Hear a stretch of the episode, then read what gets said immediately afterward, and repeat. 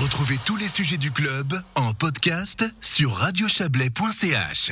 Une organisation propose une solution contre les attaques de loups sur les troupeaux de moutons en montagne. L'OPAL, l'organisation pour la protection des alpages, met sur pied dès cette année la protection de troupeaux ovins la nuit grâce à la présence de deux bénévoles sur l'alpage. Actuellement, plus d'une centaine de volontaires se sont déjà annoncés pour cet été. On va parler de, de cela avec vous. Jérémy Moulin, bonsoir. Oui, bonsoir. Vous êtes un des cofondateurs de cette organisation. D'où vous est venue cette, euh, cette idée? Tout à fait. Alors, euh, alors, je peux parler qu'à titre personnel, mais l'idée, elle, est venue euh, de, En fait, disons que l'année passée, pendant l'été, j'ai passé pas mal de temps avec euh, un éleveur, justement, sur son alpage.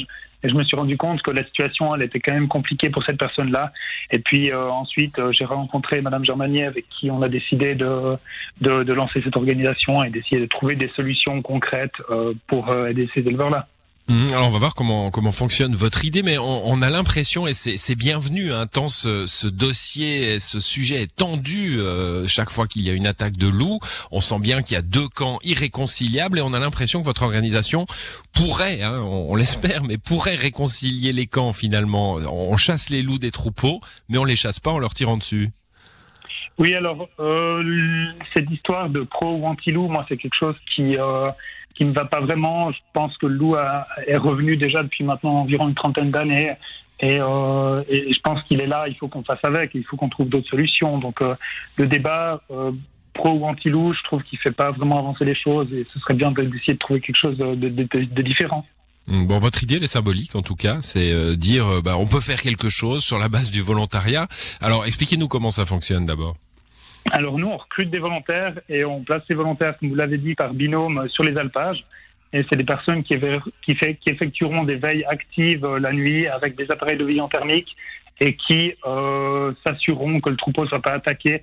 Ou alors, s'il est attaqué, malheureusement, eh bien, essayer de, limiter les dégâts en appliquant des mesures d'effarouchement et en essayant de, de, de- d'enrayer l'attaque.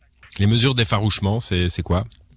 Alors déjà de la mani- manifestation active, hein, juste la présence humaine en général, elle est censée faire fuir le loup quand même. Euh, Il y a quand même cette crainte du, du grand carnivore pour l'homme.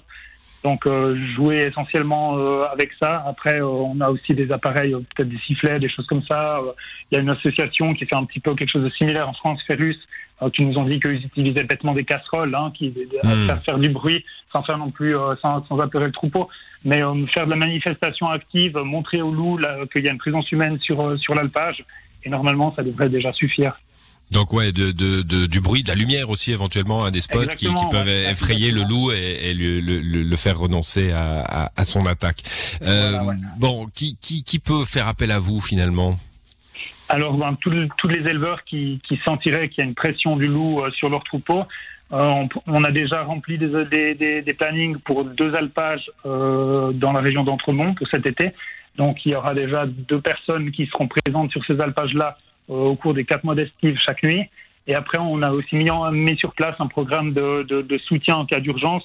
Donc, des éleveurs qui verraient que tout à coup, il y a une présence de loup autour de leur troupeau euh, qui a été annoncée. Euh, on sait que le loup, alors je suis pas un expert du loup, hein, il y a des personnes euh, dans notre pays, dans notre canton qui seront, euh, qui seront euh, plus à même de vous parler de l'écologie du loup, mais euh, il est connu quand même que le loup a tendance à rester sur un même patch pendant plusieurs jours et ensuite se déplacer plus loin dans son territoire.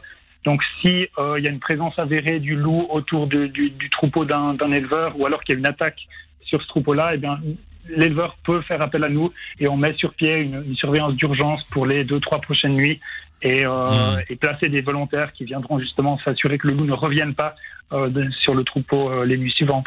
Voilà, donc il y a pas la, pas, c'est pas la peine, hein, si j'entends bien ce que vous dites, de faire un deal avec vous pour toute la saison euh, d'estivage. Euh, on peut aussi euh, sur euh, sur crainte finalement hein, euh, vous vous solliciter. Ça va coûter quelque chose aux éleveurs? Alors déjà, juste pour revenir sur ce que vous venez de dire, oui, euh, on peut aussi faire faire des deals, comme vous avez dit, pour l'ensemble. Oui, c'est, je veux dire, c'est pas c'est pas absolument obligatoire, c'est ça. Mais hein, c'est pas pouvez- absolument ouais. obligatoire de toute manière. Je pense que cette année, on n'aura pas non plus le réservoir de bénévoles pour pouvoir euh, pour pouvoir soutenir tout le monde.